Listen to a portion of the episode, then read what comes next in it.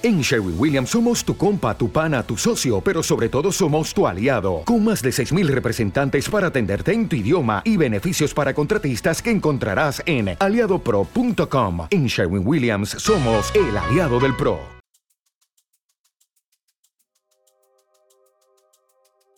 ¿Qué sentido tiene dar ejemplo? Ninguno. Hay que ser ejemplo siempre se realizó un experimento para ver si los galgos podían igualar la velocidad de un guepardo. Cuando se abrieron las jaulas, la gente se sorprendió al ver que el guepardo no se movía. Preguntaron al coordinador de la carrera por qué el guepardo no se había movido. Su respuesta fue, a veces, intentar demostrar que eres el mejor es un insulto a tu autoestima. No es necesario rebajarse al nivel de los demás para hacerles comprender tus habilidades, cualidades y contribuciones es mejor ahorrar energía para proyectos más valiosos y relevantes. Un guepardo utiliza su velocidad para cazar, no para demostrar a los perros que es más rápido y más fuerte. No malgastes tu tiempo y energía demostrando tu valía a personas que sencillamente no tienen la capacidad de apreciar tu valor. Autor desconocido. Uf, me rondan por la cabeza mil cosas que diría sobre esta breve historia pero no sobre si los galgos o los guepardos, eso lo dejo para los animanólogos o animalistas.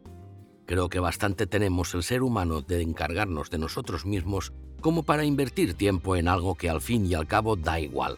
¿No te parece? Aunque habrá quien dirá, sí, sí, es necesario saberlo. Pues adelante, en Google está la información.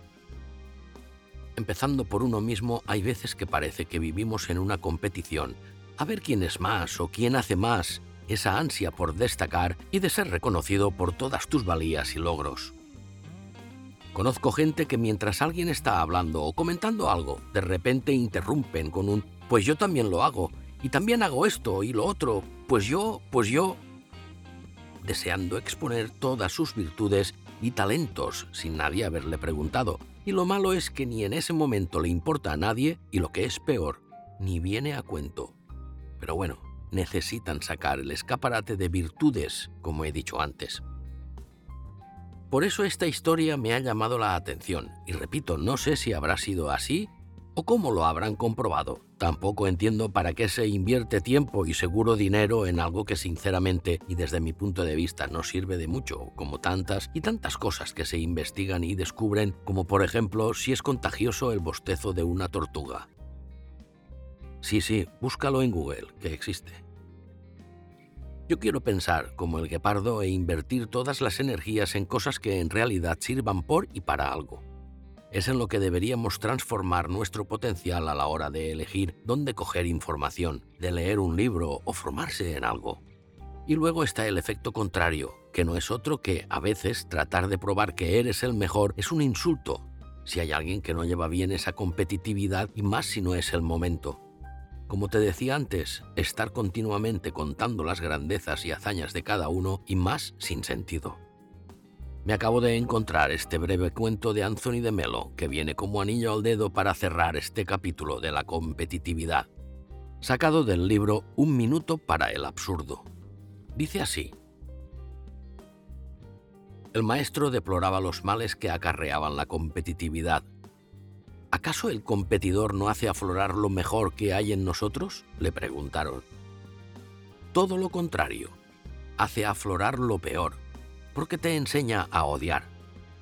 ¿Odiar qué? Odiarte a ti mismo por permitir que tu actividad venga determinada por tu competidor, no por tus propias necesidades y limitaciones, y odiar a los demás, porque lo que buscas es triunfar a su costa.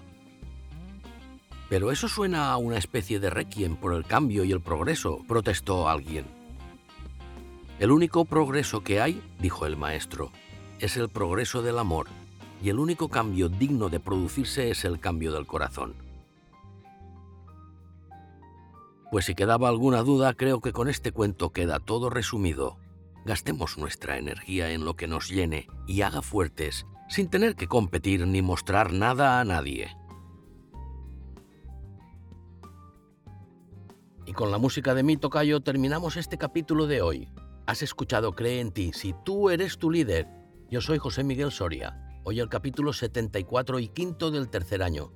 Te espero la próxima semana con otra historia. ¿Te gusta cavilar? Te dejo el enlace. Gracias por todos los mensajes que recibo y si lo compartes te lo agradezco de corazón. No olvides suscribirte al canal y marcar la campanita. No me cansaré de recordarte que no te confundan ni te engañen ni te dejes manipular. Llegará un día que te lo agradecerás. Te lo puedo asegurar. Y por encima de todo, que paséis una extraordinaria semana. Ya sabes, te deseo de corazón que seas muy feliz.